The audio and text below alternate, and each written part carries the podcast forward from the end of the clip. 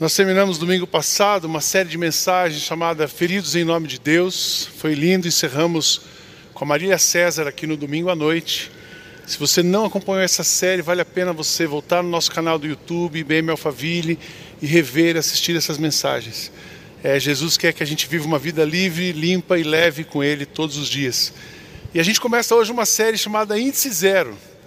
Ah, Para apoiar essa série, a gente tem alguns livros que nós indicamos mas um é o do Brennan Manning, O Obstinado Amor de Deus, e o outro, Imitação de Cristo, Thomas Kempis, da Ciranda Cultural e Mundo Cristão. Você pode ir na nossa Mega Store, lembrando que a Mega Store, parte do que você é, compra ali é investido na Foco, no projeto Gente Grande, você não está só comprando um livro, você está investindo em vidas. Então indicamos esses livros para apoiar você nesse mês. Mas por que o índice zero? Da onde vem essa expressão? É tão é interessante saber a história das coisas, né? E algum tempo atrás, eh, uns 2015 mais ou menos, a nossa igreja tinha crescido, a gente começa, então vai crescendo, o povo trabalhando. Quando a igreja tinha umas quase 3 mil pessoas, algumas pessoas começaram a o Sidney, até onde essa igreja vai crescer? Está é, tá ficando muito grande. Puxa, você tinha mais tempo de comer com a gente, agora você não tem. Então, pessoas amigas, começaram também a reclamar disso. O crescimento da igreja, onde é que nós vamos parar? Era essa a pergunta. E eu tinha bastante, eu comecei a me sentir pressionado. Onde é que nós vamos parar? Até onde? Deus, o que, é que o Senhor quer? Eu confesso que eu fiquei meio para baixo. O pastor também fica para baixo, viu? E não tem 11 anos só dia alto, não. Não tem só dias como esse, tem dias baixos também. Eu lembro que eu estava meio desanimado, assim, num feriado. E eu fui ler aquele texto daquele servo que recebeu um talento, dois talentos, cinco talentos. E eu disse: Eu quero ser aquela pessoa que vai multiplicar. Eu não quero aquele que enterra o talento, não. Isso eu tenho certeza. Qual é o nosso número? Até onde nós vamos? Vamos expandir para o lado? Para aí mais perguntas. Então, convicções, perguntas. E aí eu cheguei no número. Eu disse um dia assim: Olha, cheguei no número, já sei até onde a nossa igreja vai crescer até onde nós vamos crescer? O nosso número é zero. Nós vamos crescer até o número zero. Nós, essa igreja não vai parar. Ela só vai parar até quando ela chegar no número zero. 0% de divórcio, 0% de gente infeliz, 0% de gente de desigualdade e pobreza no mundo, 0% de corrupção, 0% de gente sofrendo. Quando a gente chegar no número zero, a gente para. Quando é que nós vamos parar? No céu, quando Jesus voltar. Sabe por que nós só vamos parar quando Jesus voltar? Porque duas convicções. Primeiro, que ele nos chamou para a missão dele. Deus não tem uma missão para você. Deus tem você para a missão dele. Deus não tem uma missão para a nossa IBM Alphaville. Deus tem a nossa IBM Alphaville para a missão dele. E a missão de Deus é resgatar e amar o homem que ele criou. A gente não pode esquecer disso.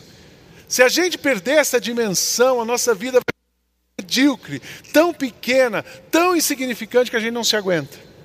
Nós não podemos perder essa dimensão de que Deus nos chamou para a sua missão. E uma outra coisa é que nós não podemos parar, porque nós ainda estamos no mundo.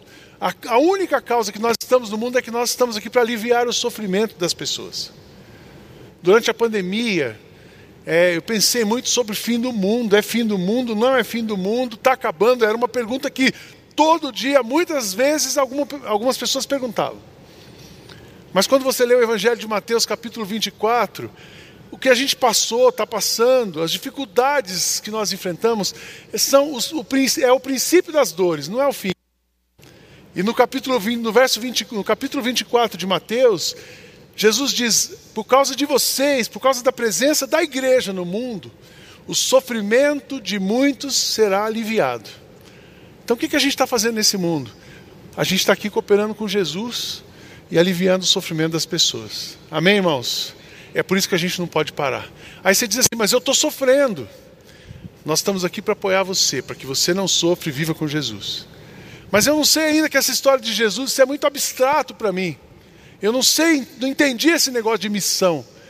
Eu quero te ajudar hoje a entender a missão de Jesus e a missão que ele nos chamou para participar. Nós vamos ouvir um pouco sobre isso.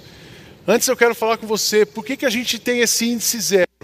Que, contra o que nós estamos lutando? O que, que a gente precisa combater no mundo? A ONU fez uma lista que chama dos gigantes que assolam a humanidade. E ela fez uma lista, em 2015 foram fixados 17 objetivos para serem atingidos até 2030. É um negócio super ousado. Para resolver o problema da humanidade, nós precisamos, e aí vem uma lista: erradicação da pobreza, fome zero e agricultura sustentável, saúde e bem-estar. Essa semana foi tão interessante, eu vou dar esse exemplo no final. Daqui a pouco eu conto para vocês como que uma igreja, como que uma pessoa, como que um profissional de saúde crente pode mudar e transformar a vida de uma pessoa. Educação de qualidade, gigantes, a falta de nós temos que lutar pela educação de qualidade, igualdade de gênero. Ah, mas as mulheres já cresceram muito. Falta muito ainda. Deus criou homem e mulher igual. A Bíblia pensa em homem e mulher igual. A sociedade desconstrói e alimenta a desconstrução. Nós precisamos lutar pela água potável e saneamento, gente ter qualidade de vida, energia limpa e acessível, trabalho decente. Precisamos lutar contra o trabalho escravo, crescimento econômico, geração de riquezas para as pessoas poderem todos terem acesso a coisas para o seu mínimas que todos precisam. Indústria, inovação e infraestrutura, precisamos lutar por isso. Ah, mas é papel da igreja é desenvolver um hotel, é papel da igreja um hotel, uma ONG, é papel da igreja apoiar as pessoas, é, é papel da igreja transformar o mundo. Esse é o papel da igreja.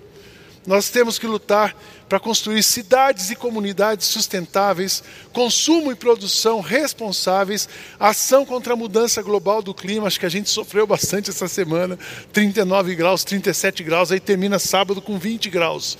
Você fala assim: como é que a gente vive? Nós temos que lutar e trabalhar pela preservação do meio ambiente, nós temos que trabalhar pela preservação da vida, da água na vida e a vida terrestre, nós temos que lutar pela paz e a justiça, nós precisamos trabalhar para termos instituições eficazes. Viu o tamanho do desafio da gente? Quando eu olho para isso, eu falo assim: puxa, a gente é pequeno, mas aí eu olho, Deus é grande. E se cada um aqui mudar alguma coisa, você quer ver uma cidade limpa? É todos os moradores daquela cidade saírem e varrerem a calçada e a rua onde eles moram. E em questão de meia hora a cidade está limpa. Porque todo mundo fazendo um pouco, a gente muda. A gente muda ambientes, cidades, realidades. Eu creio nisso. Então nós temos, irmãos, eu falei isso essa semana, teve um café de conexão, conseguimos retomar a conexão, tínhamos 80, 90 pessoas aqui. Interessante que das 90 pessoas que estavam aqui, 90% conheceram a igreja pela internet na pandemia. Chegaram aqui pós-pandemia pela internet. E eu disse para esse pessoal que estava chegando aqui: vocês estão chegando numa igreja missionária, vocês estão chegando numa igreja que põe a mão na massa, vocês estão chegando numa igreja que não se conforma com os problemas do mundo, mas ao contrário, luta para mudar essa realidade desse mundo. Essa é a nossa igreja. Eu gosto muito da palavra de Gálatas, Paulo aos Gálatas, capítulo 6, o verso 9: Não nos cansemos de fazer o bem pois se não desanimarmos, chegará o tempo eh, certo em que faremos a colheita. Não nos cansemos de fazer o bem, tem que pensar nisso todo dia. Porque se a gente não desanima, o fruto chega. E frutos são vidas transformadas. Então, olhar para os pobres, para os doentes, para as minorias, para os presos, para os corruptos, para o rico autossuficiente, para o emergente arrogante, olhar para pessoas de diferentes raças, orar para pessoas de diferentes classes sociais, orar e, orar e olhar pelo membro da família que excluiu você do WhatsApp depois da eleição do ano passado. E aí já começou a brigar de novo agora. Porque daqui 15 de novembro tem eleição. A gente olhar pelos refugiados e orar e trabalhar pelos estrangeiros. Eu queria ler para a gente um texto de Jesus. Nós precisamos, por que tudo isso? Porque essa é a missão de Jesus e é a missão que ele nos incluiu. Por que, que Jesus mexe na sua vida? Para você viver bem. Mas o que, que ele o que, que ele espera de você depois que você esteja vivendo bem, depois que você tenha a vida completa? Que você se engaje na missão, que você levante ah, do seu lugar de conforto e vá na direção de alguém que está sofrendo, que tem a dor, que precisa de você. É para isso que a gente está aqui. Eu queria ler Mateus capítulo 25, versos 31 a 46, que dizem assim: Jesus terminou dizendo quando o filho do homem vier como rei, com todos os anjos, ele se sentará no seu trono real. Todos os povos da terra se reunirão diante dele, e ele separará as pessoas umas das outras, assim como o pastor separa as ovelhas das cabras. Ele porá os bons à sua direita e os outros à esquerda. Então o rei dirá aos que estiverem à sua direita: Venham vocês que são abençoados pelo meu Pai, venham e recebam o reino que meu Pai preparou para vocês desde a criação do mundo. Pois eu estava com fome e vocês me deram comida, eu estava com sede e me deram água, eu era estrangeiro e me receberam na sua casa, estava sem roupa e me vestiram, estava doente e cuidaram de mim. Eu estava na cadeia e vocês foram me visitar. Então os bons perguntarão: Senhor, quando foi que o vimos com fome e lhe demos comida, ou com sede lhe demos água? Quando foi que vimos o Senhor como estrangeiro e o recebemos em nossa casa, ou sem roupa e o vestimos? Quando foi que vimos o Senhor doente ou na cadeia e fomos visitá-lo? Aí o rei responderá: Eu afirmo a vocês que isto é verdade. Quando vocês fizeram isso ao mais humilde dos meus irmãos, foi a mim que fizeram. Depois ele dirá aos que estiverem à sua esquerda: Afastem-se de mim, vocês que estão debaixo da maldição de Deus. Vocês vão para o fogo eterno preparado para o diabo e os seus anjos, pois eu estava com fome e vocês não me deram comida, estava com sede e não me deram água, era estrangeiro e não me receberam na sua casa, estava sem roupa e não me vestiram, estava doente na cadeia e vocês não cuidaram de mim. Então eles perguntaram: Serão, Senhor, quando foi que vimos o Senhor com fome ou com sede, como estrangeiro, sem roupa ou doente, ou na cadeia e não o ajudamos? O rei responderá: Eu afirmo a vocês que isso é verdade. Todas as vezes que vocês deixaram de ajudar uma dessas pessoas mais humildes, foi a mim que vocês deixaram de ajudar. E Jesus terminou dizendo assim: Portanto, estes irão para o castigo eterno, mas os bons irão para a vida eterna. A nossa salvação é a fé em Jesus, mas a fé sem obras ela é morta. Então nós temos que agir. Missão é ação. Missão não é um conceito. Missão não é uma teologia. Não é apenas uma teologia. Missão não é um programa institucionalizado. Missão não é uma oferta que você dá. Missão é muito mais. Missão é a sua vida empenhada na missão de Deus. Missão é você entender que você foi criado para a glória de Deus e para abençoar pessoas. Tudo que você é, tudo que você tem, tudo que você faz, tudo que você fala, qualquer movimento seu, deveria ser um movimento missional, um movimento de amor na direção de uma pessoa. O que é missão? Missão é ir ao encontro da dor, ir ao encontro das pessoas que estão sofrendo e o que que Jesus pediu para a gente? Como é que ele, como é que ele diz para a gente viver a missão? Para que a gente no dia final possa encontrar com o Senhor e dizer assim, Ele olhar para você, olha que bom, Kátia, a sua fé fez diferença na sua vida, mas fez diferença na vida de muitas pessoas. Eu penso nisso todo dia. Eu acredito que é daí que vem a força. Porque nós não fomos criados para o conforto, nós somos criados para a missão. A missão nos traz conforto mas o conforto não, muitas vezes não nos leva para a missão. Deus nos chamou para a missão. E como Ele espera que você cumpra a missão?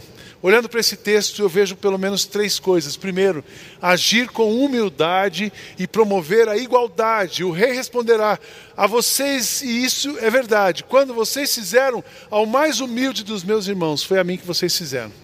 Às vezes a gente pensa que aparecer a um programa, é tá eu vou fazer missão para ganhar um selo, para participar de algum. Não! Missão é você olhar aquela pessoa mais simples que está do seu lado e entender que ela é feita à imagem e semelhança de Deus, como você. Isso é a missão, e você tentar ajudá-la de alguma maneira. Com humildade. Humildade não é pensar menos de si, mas é pensar menos em si. Então você vê aquela oportunidade, aquela pessoa vulnerável. E você não pensa em você, você pensa nela. E você serve, e você acolhe, e você ajuda, e você, de alguma maneira, se torna um instrumento de Deus na vida daquela pessoa. Nós temos excelentes exemplos de ações missionárias aqui. Muitos. E a gente, quanto mais a gente conta, ouve as histórias do que Deus está fazendo na vida de pessoas e através de pessoas, eu ficaria o dia inteiro contando para vocês histórias aqui hoje. Mas quando eu chego ali no restaurante, por exemplo, por que, que eu gosto de cozinhar? Eu, eu gosto de cozinhar, mas eu podia cozinhar na minha casa, para meia dúzia de pessoas. Mas a gente vem cozinhar aqui porque a missão que esse restaurante tem é impressionante. A quantidade de vidas que estão sendo transformadas ali. Uma hora passa lá e conversa com as pessoas que trabalham ali. Uma hora passa lá e pergunta o que, que eles fazem com o recurso que sobra dali. Um dia você conversa com o pastor Beto e pergunta quantas marmitas ele está entregando por dia. Quantas pessoas têm ajudando ele a fazer isso? Então nós temos uma missão de tratar com humildade e igualdade. Nós precisamos combater a desigualdade. Eu tenho certeza que a desigualdade no mundo não vai acabar por causa do pecado, gente. Mas nós podemos minimizar a desigualdade. Qual é o conceito de igualdade? A gente pensa que igualdade é todo mundo vestir a mesma roupa, ter todo mundo no mesmo carro, morar todo mundo no mesmo lugar. Isso não é igualdade. Igualdade é todo mundo ter o mínimo para viver. Isso é igualdade. É todo mundo ter casa, todo mundo ter roupa, todo mundo ter comida. Então a gente pode promover a igualdade em muitos ambientes. Esses dias nós recebemos uma menção ali da prefeitura de Carapicuíba, que o índice da educação das, melhorou, do desenvolvimento das crianças subiu alguns pontos percentuais nesse último mandato. E eles disseram: vocês fazem parte disso, obrigado IBM Alphaville por nos ajudar a educar as crianças da cidade. É isso, isso é a missão, isso é, é promover a igualdade. Nós temos essa missão. Então Jesus fala: olha, ajam com humildade e promovam a igualdade. Mas ele também diz assim: como é que vocês cumprem a missão? Suprir aqueles que passam necessidade. Não é suprir aqueles que precisam trabalhar de ônibus e trabalhar de carro, não. Vocês me deram comida quando eu estava com fome, vocês me deram comida. Eu estava com sede, vocês me deram água. Eu era estrangeiro, não tinha onde ficar e vocês me receberam na sua casa. Cuidado básico, gente. A gente não pode ser insensível às necessidades básicas das outras pessoas. Eu estava ontem uma coisa boa de cozinhar que eu voltei para o CEAGESP. Durante oito anos eu ia para o CEAGESP de manhã. Aí com essa correria da igreja, nos últimos três anos eu não fui no CEAGESP. Aí tendo que cozinhar para o restaurante, eu voltei para o CEAGESP. E ontem eu estava lá fazendo umas compras. Aí eu cheguei no carro para colocar as coisas que eu tinha comprado. Veio um daqueles moradores de rua, estava drogado. Ele fica, fica tranquilo, senhor, eu sou do bem. A polícia já me pegou ali, já me deram, já me bateram um pouco, mas eu só queria um dinheiro. Eu vou ajudar o senhor a carregar aqui. Eu falei, não, não precisa tocar, não sei de onde ele estava, não precisa tocar em nada, que eu, mas eu quero conversar com você. Fica ali, deixei ele numa distância. Enquanto eu carreguei minhas coisas, eu falei assim, de onde você é? E comecei a ouvir a história daquele homem. Eu falei, você tem família? Tem família. Minha família está em Minas Gerais. E eu disse, você aceitaria um desafio? Você aceitaria uma oportunidade? Se alguém desse uma oportunidade, você sairia da rua? Não sei se eu quero sair. E eu fiquei conversando com aquele morador de rua no estacionamento do CEAGESP, lugar agradável, cheiroso. E depois o que eu pude fazer é orar por aquele homem, tomara que ele seja encontrado por alguém de novo e que ele aceite a oportunidade. Porque se ele falasse assim, eu quero sair da rua, eu ia botar ele no carro e trazer na Cristolândia naquela hora, mas ele não quis, eu não posso fazer isso. Mas nós precisamos fazer isso. Eu fico pensando, todo todo sábado a gente tem desafiado a pessoa. A pessoa vem aqui e janta, ela compra o um jantar por 60 reais. Sábado que vem tem todos os sábados de outubro. Custa 60 reais por pessoa. Está muito bonito, você pode vir. Compra pelo app. Eu fazendo propaganda. Mas no final do jantar eu digo o seguinte: você pode doar uma cesta básica se você quiser. Porque uma cesta de 55 reais que a gente manda para uma família de cinco pessoas significa que aquela família, por 15 dias, vai ter comida na mesa. Um jantar de uma noite de 60 reais, que é bem barato, ele pode suprir uma família de cinco pessoas por 15 dias. Você já pensou o que é isso? E eu tenho certeza que todos nós aqui poderíamos doar uma cesta básica por mês, pelo menos uma. Alguns podem doar mais de uma. Talvez você já esteja doando muito mais, continue. Mas nós temos essa missão, suprir os que passam necessidade. Todas as vezes que a gente promoveu a igualdade foi na direção agiu com humildade, a gente serviu a Jesus. Todas as vezes que a gente supra as necessidades dos que estão em volta, nós servimos a Jesus. E ele fala assim: tem mais uma coisa que vocês podem fazer: acolher e amar os vulneráveis. Eu estava sem roupa. Quando que vocês me acolheram? Quando eu estava sem roupa. E vocês me vestiram. Quando eu estava doente, os enfermos, vocês cuidaram de mim. Estava na cadeia e vocês foram me visitar. Os vulneráveis, e a lista dos vulneráveis aqui é enorme trabalhar com presidiário, trabalhar com menor infrator, trabalhar com gente, com, com estrangeiro que chega aqui.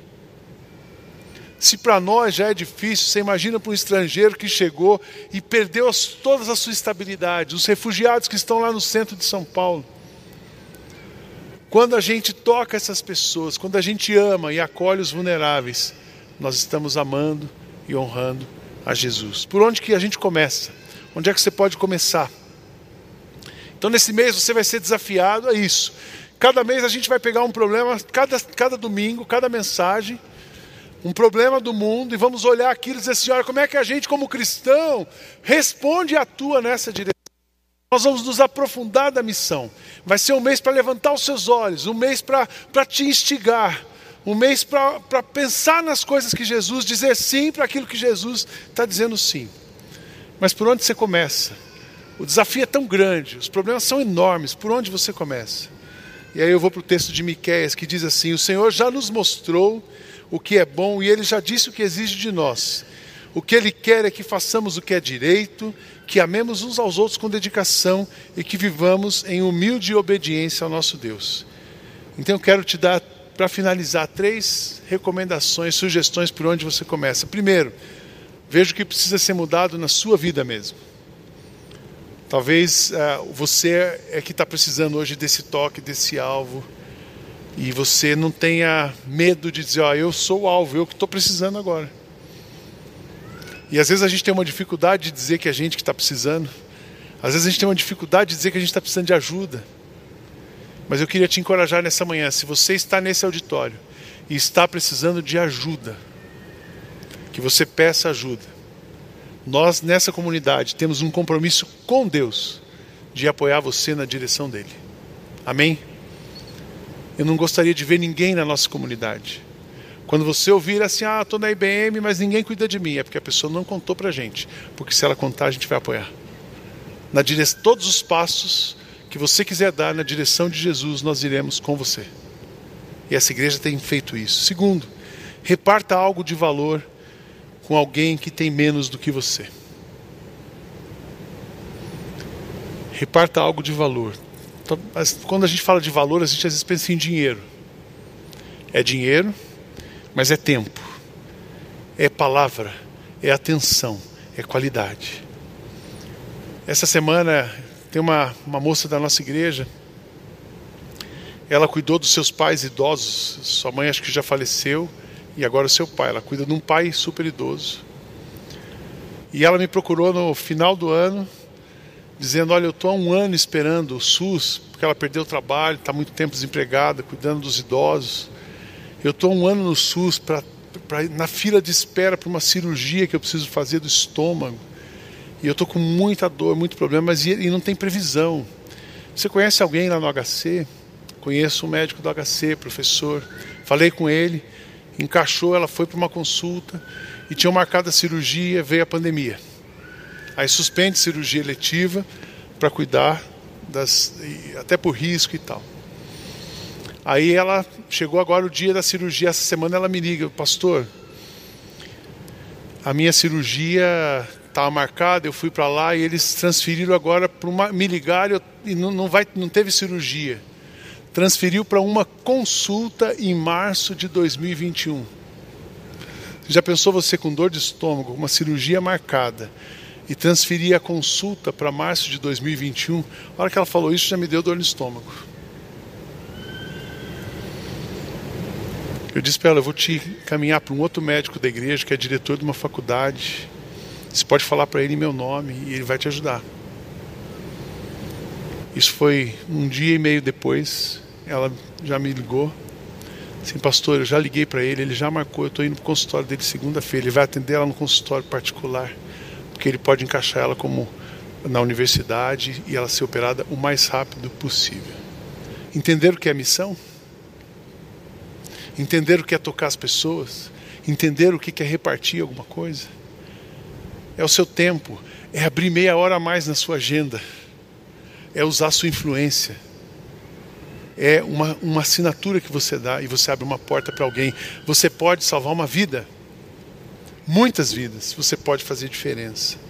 E por último, escolha um grupo ou um projeto que esteja enfrentando um gigante e comece a orar e apoiar esse grupo. Eu conheço tanta coisa boa, tem tanta gente boa fazendo coisa boa nesse mundo. Tem dia que eu falo assim, eu não queria nem dormir para não perder tempo. Porque quando você dorme, você tem que ficar parado, né? Falo, tem tanta missão para fazer, tem tanta vida para tocar, tem tanta criança para abraçar, tem tanto adulto para você aconselhar, tem tanto problema para você resolver que eu não queria dormir. Mas Deus está olhando para tudo e para todos, mas Deus vai querer usar você para isso. Amém, irmãos? Então nessa semana começa a se movimentar. Pastor, eu estou com medo da pandemia. Pega o telefone. Vírus não passa pela, pelo telefone. Você pode ligar para alguém. Manda um WhatsApp bom para alguém. Você pode encorajar uma pessoa.